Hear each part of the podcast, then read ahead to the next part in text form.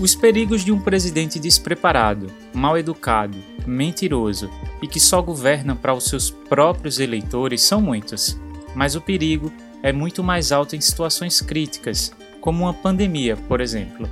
Quando Jair Bolsonaro, ainda candidato à presidência, afirmou em uma entrevista que a sua especialidade é matar, é evidente que essa frase infeliz não poderia sair da boca de alguém que tivesse a intenção de governar um país. Bom, o povo fez de conta que não ouviu esse e muitos outros absurdos. Bolsonaro foi eleito no segundo turno na eleição de 2018 e mostrou que poderia mesmo ser o senhor da morte. Atualmente, o Brasil já conta mais de 500 mil mortes por Covid-19, o segundo maior número no mundo. No episódio de hoje, a gente vai ver quais foram os principais erros do governo brasileiro no combate à pandemia e por que a sociedade, a oposição e a imprensa estão responsabilizando o presidente pelo alto número de mortes no país. Essa temporada tem o apoio de Rosane Werkhausen, Peter Wasserman, Jordan Scott e Maurício Pilco. Se você quiser apoiar a terceira temporada do Fala Gringo também e ter acesso às transcrições deste e de outros episódios, acesse falagringopodcast.com. Lá você vai encontrar algumas opções de apoio e decide como você pode ajudar. Na nossa lojinha, você também pode adquirir as transcrições da segunda temporada, com tudo pronto, um PDF completo com mais de 120 páginas de transcrições, listas de vocabulário e pontos gramaticais. O Fala Gringo está ajudando mais e mais pessoas a melhorarem a compreensão e a fala do português brasileiro através de assuntos importantes sobre a nossa cultura e sociedade. Se você é uma dessas pessoas, que tal deixar uma avaliação 5 estrelas na nossa página no Apple Podcasts, para que outros ouvintes do seu país conheçam o programa também. Eu acompanho cada review e fico feliz demais com os comentários de vocês. Eu hesitei muito antes de gravar esse episódio, quer dizer, eu pensei muito a respeito disso, porque sei que de fato não é um episódio muito empolgante sobre o Brasil. Mas a ideia do Fala Gringo é isso mesmo: é falar sobre português, cultura e sociedade brasileira, e o que está acontecendo na nossa sociedade não dá para ignorar, sabe? Se as medidas de enfrentamento ao coronavírus tivessem sido tomadas de forma correta e o Brasil apresentasse a média mundial de mortes e contaminações, teríamos evitado 400 mil mortes, ou seja, 4 a cada 5 pessoas que morreram de Covid estariam aí, com os seus familiares, amigos, talvez já voltando às atividades, como em muitos outros países. Mas, no meio do caminho, havia um presidente que subestimou a pandemia, um presidente que pretendia forçar a população brasileira à imunidade de rebanho, mesmo sabendo que isso custaria milhares de vidas. Esse conceito de imunidade de rebanho é uma técnica de imunização, quer dizer, de proteção, em que parte da população se torna imune, quer dizer, protegida de uma doença, seja por meio da vacina ou seja por meio de contaminação. E, por isso, essas pessoas acabam agindo como uma barreira que impede outras que ainda não são imunes de serem contaminadas. Nesse momento, diante de tantos absurdos na gestão do governo federal durante a pandemia, corre no parlamento brasileiro uma investigação que é chamada de CPI da Covid, uma sigla para Comissão Parlamentar de Inquérito. E esse inquérito busca esclarecer de quem é a responsabilidade por uma mortalidade tão alta e por tanto atraso na vacinação? A resposta todo mundo já sabe, mas a investigação é necessária e precisa seguir para se obterem provas e documentos e para que seja feita a justiça. Nas ruas, nas rodas de conversa, nas redes sociais e na imprensa, tanto nacional quanto internacional, já tem gente lendo esses dados e provas que estão aparecendo e denunciando o óbvio. Sim, o governo tem uma grande responsabilidade nessa tragédia. Nas últimas semanas, milhares de manifestantes foram às ruas em diversas cidades do país para protestar, pedindo vacina e o impeachment do presidente. Por falar em impeachment, já são mais de 120 pedidos encaminhados à Câmara dos Deputados. Mas por quê? O que é que o Bolsonaro fez ou não fez para ser responsabilizado por essa situação? A história é bem longa, mas eu vou trazer alguns pontos para ajudar você a entender a crise política por trás da crise sanitária. Tem a questão do coronavírus também, que, no meu entender, está sendo superdimensionado o poder é, destruidor desse, desse vírus. Tudo agora é pandemia. Tem que acabar com esse negócio. Pô. Todos nós vamos morrer um dia. Aqui todo mundo vai morrer. Não vai ter lockdown nacional. O nosso exército brasileiro não vai à rua para manter o povo dentro de casa. Tem uns idiotas aí, né? O fica em casa. Os idiotas, tem alguns idiotas até hoje ficam em casa. Parte 1. Um presidente contra o isolamento social.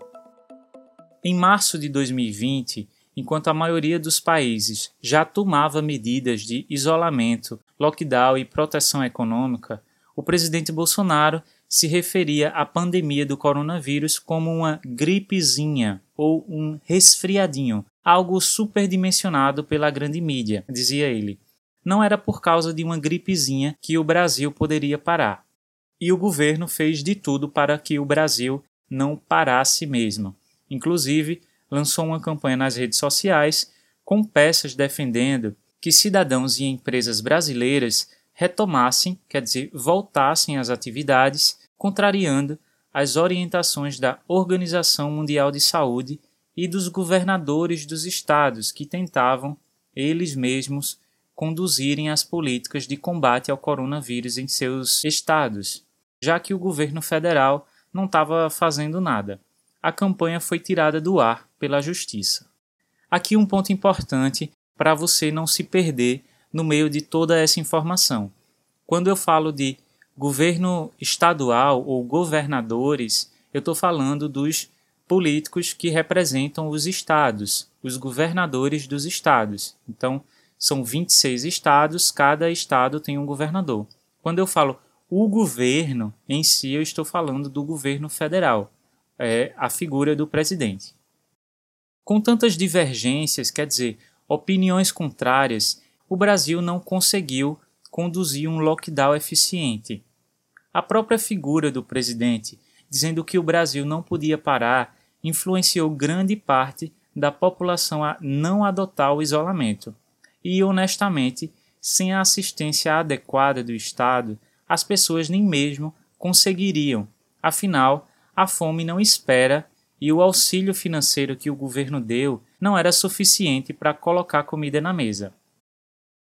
Bom, o Brasil não parou e Bolsonaro muito menos. Durante a pandemia, Bolsonaro realizou muitas viagens para encontrar com apoiadores, participou de manifestações a favor do seu governo, porque acredite, há quem defenda esse governo ainda, também apareceu em público sem máscaras um número de vezes que não dá nem para contar nos dedos e manteve o seu discurso de que se o Brasil adotasse as medidas de isolamento, as consequências econômicas seriam muito sérias.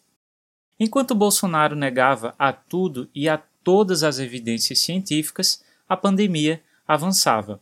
No Ministério da Saúde, o ministro da época, o médico Nelson Mandetta, começou a indicar que sim, a pandemia era grave, estava na cara, o Brasil precisava de um plano de isolamento social. Mas os únicos médicos e cientistas que Bolsonaro ouve são aqueles que confirmam as hipóteses que ele acredita. Resultado: demitiu o ministro e substituiu por outro que não passou nenhum mês no cargo. No total, desde o início da pandemia, Bolsonaro trocou de ministro quatro vezes e vem sendo muito criticado por isso. Com os números da pandemia subindo, o governo chegou até mesmo a parar de divulgar a quantidade de infecções e mortes, e foi preciso veículos de comunicação se unirem para garantir os dados e divulgar as informações para a população. Enfim, se a preocupação do presidente de fato era que o Brasil não parasse e que a economia não fosse afetada, o que era de se esperar é que o governo apostasse todas as suas fichas na vacina, mas ele não fez. Em vez disso, o governo investiu na cloroquina e hidroxicloroquina, um medicamento sem comprovação científica no tratamento da Covid. A dedicação do governo para a adoção do medicamento foi tanta que o próprio exército brasileiro começou a fabricá-lo, comprando insumos da Índia, quer dizer, materiais para a fabricação, três vezes mais caro que o preço de mercado, sem mesmo questionar o motivo. Tá sentindo o cheiro de corrupção daí? É claro que uma pessoa que participou de eventos e aglomerações sem máscaras o tempo todo, em algum momento, ia se contaminar, e após ser cuidado, acreditou o sucesso do tratamento a ela mesma, a cloroquina, a medicação sem comprovação científica. Nesse esquema de se funcionou comigo, vai funcionar com todo mundo, Bolsonaro insistiu durante meses em tratamento preventivo para a Covid, mais uma vez hipótese jamais aceita pela comunidade científica. Enquanto os apoiadores viam a compra do medicamento como boa intenção do governo e diziam eles mesmos que estavam fazendo tratamento precoce e que estava funcionando, afinal, eles não tinham se infectado ainda, a compra de vacina foi sendo colocada de lado e deixada para depois. A pandemia realmente ela está chegando ao fim. Os números têm mostrado isso aí. Estamos com a pequena ascensão agora, mas a pressa da vacina não, não se justifica. A vacina, uma vez certificada pela Anvisa, vai ser extensiva a todos que queiram tomá-la. Eu não vou tomar. Da China nós não compraremos, né? é decisão minha. É, eu não acredito que ela transmita segurança suficiente à população pela sua origem. Na Pfizer, está bem claro lá no contrato nós não nos responsabilizamos por qualquer efeito colateral. Se você virar o, o chip, virar o jacaré, é problema de você, pô. Parte 2. Um presidente contra as vacinas. Ainda em 2020, o governo aceitou uma proposta da Fiocruz para a produção da AstraZeneca, mas rejeitou outra proposta da Coronavac produzida pelo Instituto Brasileiro Butantan em parceria com um laboratório chinês. Nas redes bolsonaristas, quer dizer, aquele grupo de perfis nas redes sociais, muitos deles robôs, uma chuva de fake news em torno da Coronavac causou a desconfiança dos brasileiros. Boatos de que a vacina chinesa não tinha eficácia, que era produzida a partir de células de fetos abortados e até mesmo que a vacina seria uma tentativa de implantar microchips nas pessoas. A rejeição não era apenas a Coronavac não, tá? Em agosto do ano passado, a Pfizer fez a primeira proposta de venda de 70 milhões de doses da vacina. Apesar do CEO da farmacêutica enviar uma carta a Bolsonaro, o governo recusou a proposta.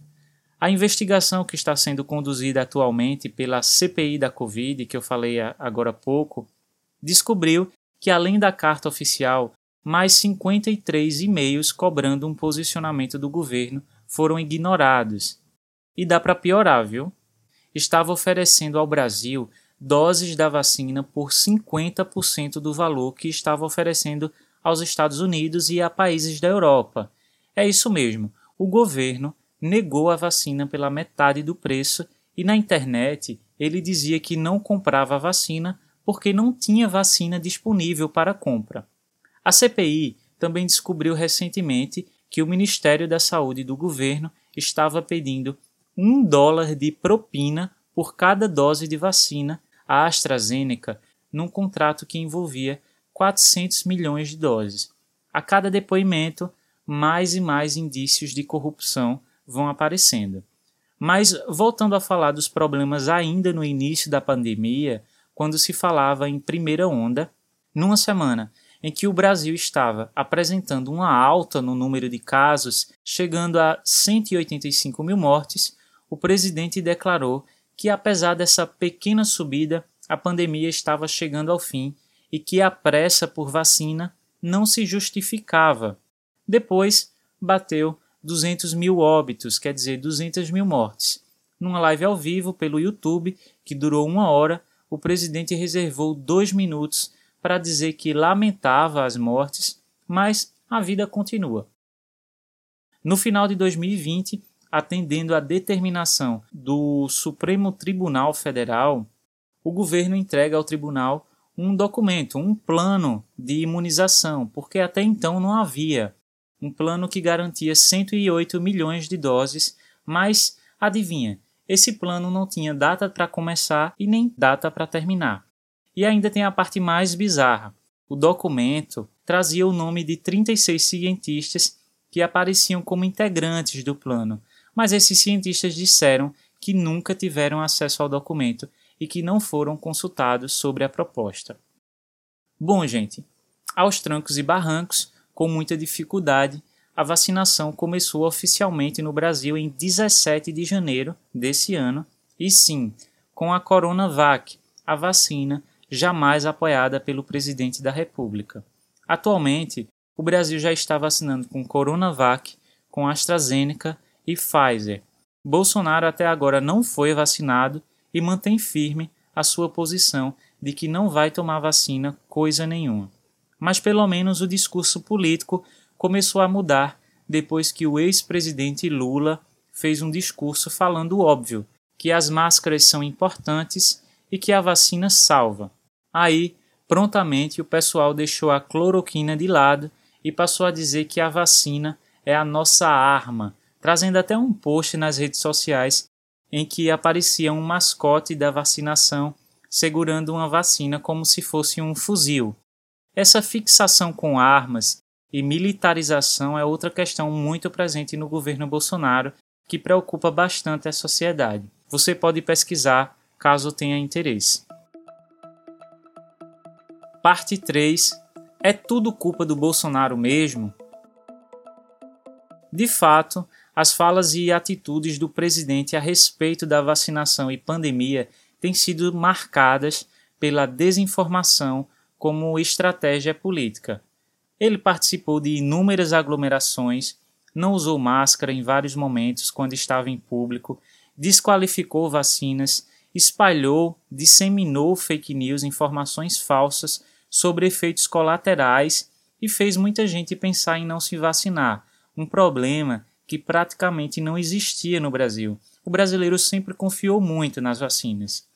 Mas, falando de vacina, especificamente, acreditar que Bolsonaro seja o único ou a principal causa da baixa taxa de vacinação no Brasil e também dos atrasos, tudo isso é subestimar os desafios impostos pela pandemia, pelo Covid-19. Um dos principais desafios para o acesso mais amplo e rápido da vacina é a capacidade de produção das indústrias farmacêuticas. Todo mundo quer vacina, e países de renda média, como o Brasil, estão em desvantagem por não terem os mesmos recursos financeiros que os países mais ricos e também não serem elegíveis, quer dizer, não se enquadram, não são aptos para receberem doações, como os países mais pobres.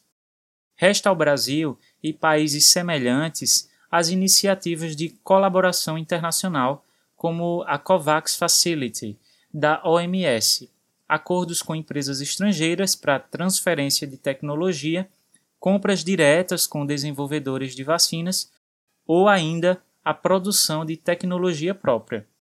A transferência de tecnologia quer dizer utilizar uma tecnologia criada em outro país para produzir vacinas por aqui deveria ser a principal estratégia e, nesse sentido, o Brasil sempre esteve bem preparado, posicionado, mas um fato que dificultou o processo foi o acordo de transferência de tecnologia com a AstraZeneca, que limitava que o governo fizesse o mesmo tipo de acordo com outros fabricantes. Então, para produzir a Coronavac aqui, por exemplo, teve que ser uma iniciativa do governo do estado de São Paulo, de forma independente.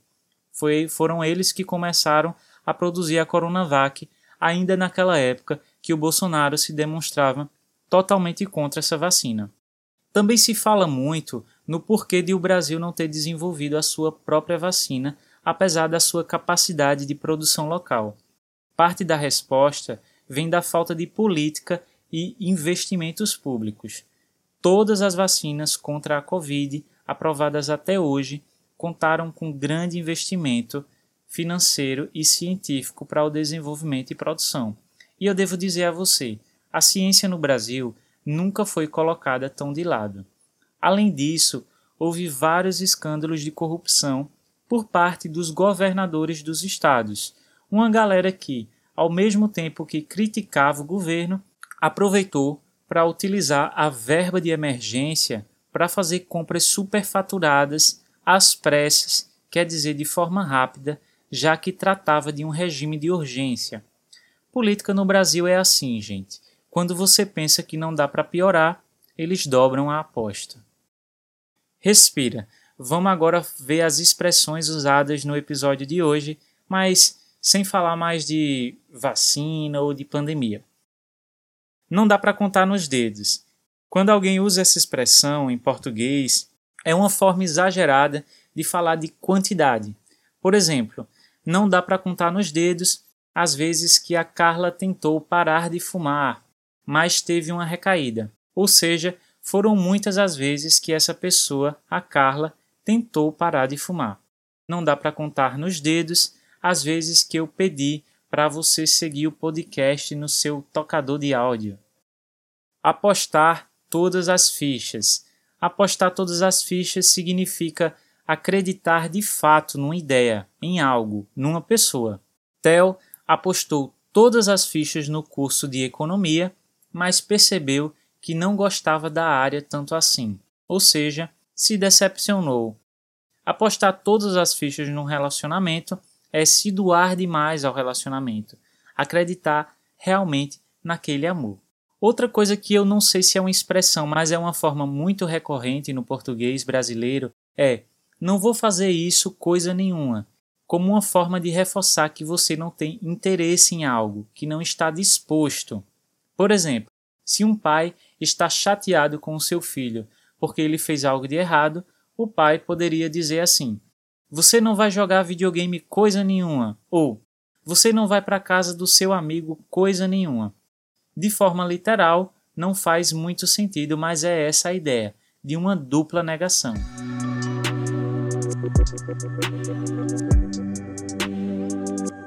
No episódio de hoje, a gente viu como algumas atitudes do governo Jair Bolsonaro o levaram a ser indicado como responsável pelo alto número de mortes no país.